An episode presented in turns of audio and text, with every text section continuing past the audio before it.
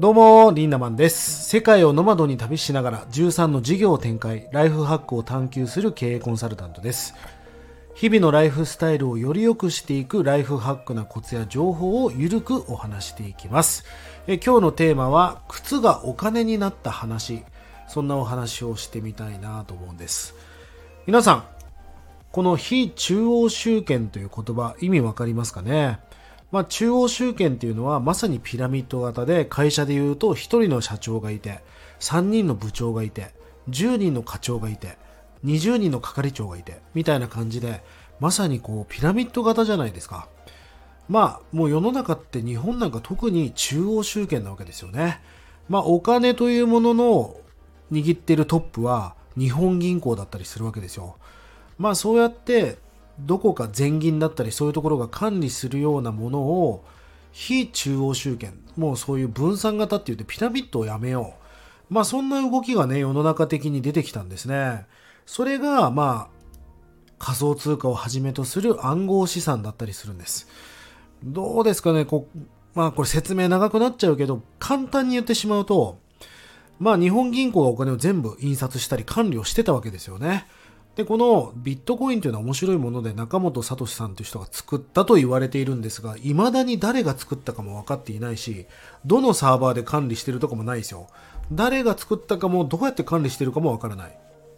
皆さんのパソコンやスマートフォンを返して、分散して管理をしていこうと。例えば僕があなたにビットコインを送金すると、すべての方のスマホやパソコンにそのデータが記帳されていくと。みんなで管理していく。そうすると何が起きるかっていうと、国なんかもちょっとややこしいよね。今まで、例えばマイナンバーで紐付けてみんなのお金なんかを管理していたんだけど、そういうものが一切できなくなってきた。まあ、鬱陶しいものが世の中に出てきたわけですよ。まあ、ビットコインというのはもうノーベル賞ものの開発をしたなと思うわけですよね。そういうふうに誰かに管理されるものではなく、非中央集権的な、まあそういう資産、お金を作っていこうということで暗号資産というのが立ち上がりました。そこから派生してイーサリアムであったりとか、ネムであったり、えー、様々なね、仮想通貨と言われるものが出てきましたし、まあ、ある意味 PayPay も暗号資産の一つですよね。要は円じゃないわけですよ。1 PayPay とか、1 LINEPay とか、えー、もう様々な D 払いとか、Suica とか、新しいお金が生み出されましたよね。これは国が管理している中央集権ではなく、非中央集権のものなんです。そんな中ね、お金だけじゃなく最近は面白いものがたくさん出てきたんですが、NFT もそうだよね。 non-fungible token って言われる、まあ、代替不可能な、えー、そういったトークン。まあ、それで絵を売ったり音楽を売ったりする人が出てきています。そんな中ね、世界で面白い動きが、一つがね、このストック X ってものです。皆さん、ストック X 覗いたことありますか？アプリもありますし、サイトもあります。まあ、えー、主だったところで言うと、靴の売買なんかをしているわけですよね。えー、サイトに行ってみると、こんなサイトがあります。まあ、英語ベースなんでね。日本だとなんだっけ？スニーカーダンクだったっけ？まあ、似たようなものがありますが、あの、非常に便利なんですよね。まあ、こういうシュプリームのウェアであったり、ナイキのジョーダンであったり、みんなが欲しいもの、これを全部相場にしていて、え、全部ね、評価額なんかも提示されているわけです。え、例えばこのジョーダンは、はい、OGSP っていうこのモデル、トラビス・スコットモデルか。えー、買うと28万8600円。えー、売ると37万7400円。しかもサイズは10インチだ。みたいな感じで出てくるわけですよ。すごくないですか？これって、まあこれずっと下っていくとね、こういう感じでもうまさに仮想通貨のように相場が出てるわけですよ。あ、一時上がったな、みたいな。これを見てると何がわかるかっていうと、なんとなく、えー、そのメルカリのような売買サイトに見えるけど、これってまさに暗号資産と同じだと思うんですよね。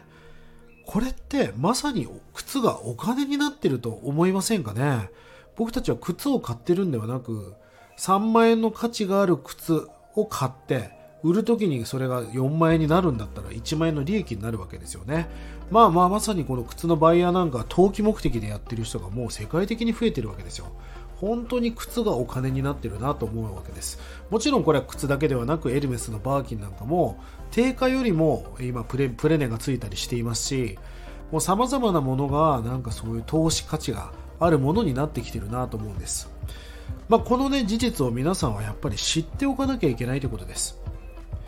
でやっぱりね今日の話をする前にやっぱりお金のルーツっていうものを知っておかなきゃいけないなと思うんですよね。まあ原始時代まで遡ったら僕たちはお金っていう概念がなかったはずですしもちろん suica なんかもなかったわけですよ。クレジットカードもない。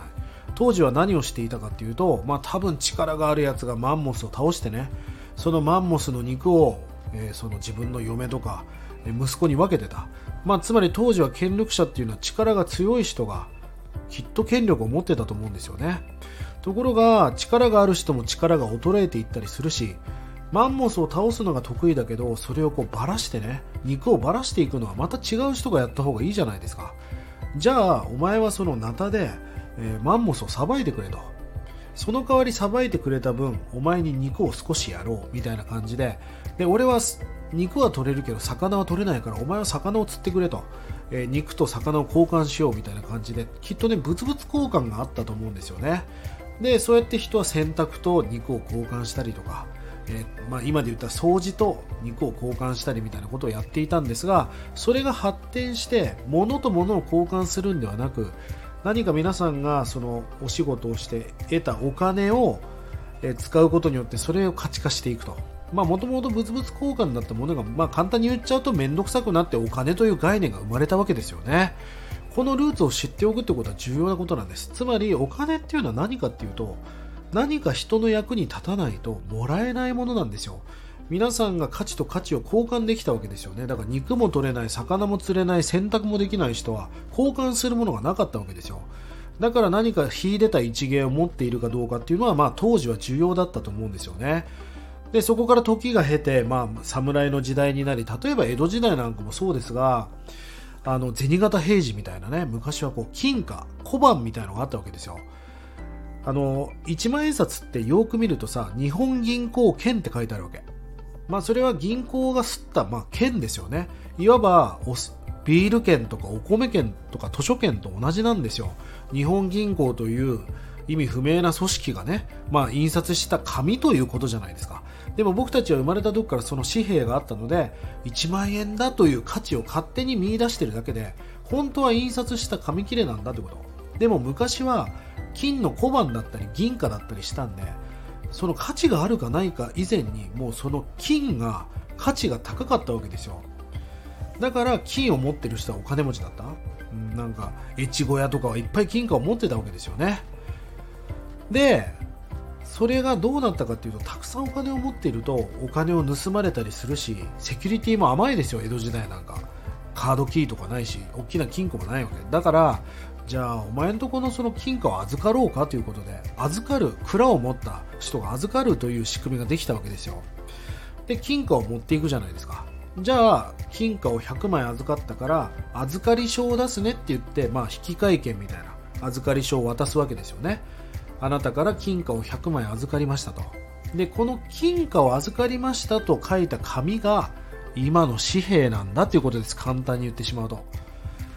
そうなんですよ。だから僕たちは意味不明な日本銀行が吸ってる紙に対してそれを30万円欲しくて30万ね欲しくて働いてたりするわけですよ。でも本当の本当の厳密なこと言ったらその30万円って無価値だったりするわけですよ。日本人が勝手に決めた価値だからね。そこにそういう非中央集権のビットコインであったりイーサリアムであったりそういったストック X だったり様々なものが入ってきて今その辺の仕組みが壊れつつあるということなんですよね。皆さんお金を稼ぐために大切なこと今日気づきました？お金を稼ぐためにはビジネスプランですか？仕組みですか、えー、そういう商材ですか？確かにマーケティングもあるし様々な要素はあります。でもお金を稼ぐために大切なこと原始時代まで戻って思い出してください。それは人に価値つまりバリューを与えていくってことなんです。美味しいラーメンをその人に提供するからめっちゃ美味しかったありがとうございましたって言って1000円もらえるわけですよね。先に価値を与えてるってことじゃないですか。これって悪いことですかね。人を喜ばせてる。悪いことじゃないよね、まあ、もちろん食券で先に買うラーメン屋さんもあるよ。だけど美味しいものを提供したから本当に美味しいラーメンありがとうございましたって例えば1000円くれるわけじゃないですか。人に価値を与えていくからお金が入ってくるわけですよね。ぜひ皆さん価値を与えていきましょう。まあ世の中に無価値なものはないです。でもやっぱり価値が低い高いっていうのは存在していて。例えばレジ打ちの仕事。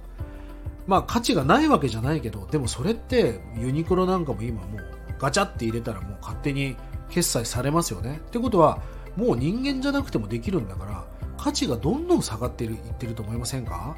そうやって価値がどんどんなくなっていくものもあるしもちろんメタバースのように価値が増えていくものもある、まあ、本当にパラダイムシフトと言われる面白い時代に突入しているということなんです。だからこそ貯金ではなく貯金お金を貯めていくというよりも信用を貯めていく。価値を与えていかないと信用っていうのは貯めていかいくことができませんよね。これはねいい人になれとかかっこつけてるわけでも何でもなくてやっぱり信用が価値になっていくわけですよこういうなんかねやっぱり嘘をつかないとか約束を守るとかうんなんか自分が言ったことを有言実行していくとかもう様々なそういった貯金まさにその信用が価値になっていってその価値こそがまさにお金になってるなと思うんです。お金じゃない価値あるものたくさんなありましたよね。今日も一つのこう靴靴がお金になっているって話を今日は切り取って話しましたが靴だけではなくもう存在しないビットコインというものに一時は1000万という価値が生まれたりとか NFT なんかも誰か書いたデジタルアートそれにもう数億円って値段がついたりもしてるわけですよ。本当に価値が変わってきたなということを皆さんは知っていますか？という今日皆さんにお話をしたかったのでこんな話をしてみました。えー、このチャンネルではね、こういった感じで、ライフハックに皆さんが人生をより良くしていく様々なテクノロジーであったり、デバイスであったり、考え方であったり、そんな情報を皆さんに提供していきますので、ぜひまたね、遊びに来てください。えそして僕はね、オンラインサロンの運営を4年ほど前からやっています。ライフハック研究所と。えそこでプレミアムメンバーということで、月額980円でね、えサブスクリプションで皆さんにここでしか見れない情報というのを提供しています。より深掘りしたコンテンツを見たいな、あとは資産運用チームがあったり様々なことをやっています。興味がある人はぜひね、ライフハック研究所参加してみてください。今日もライフハックな一日をリンダマンでした。またね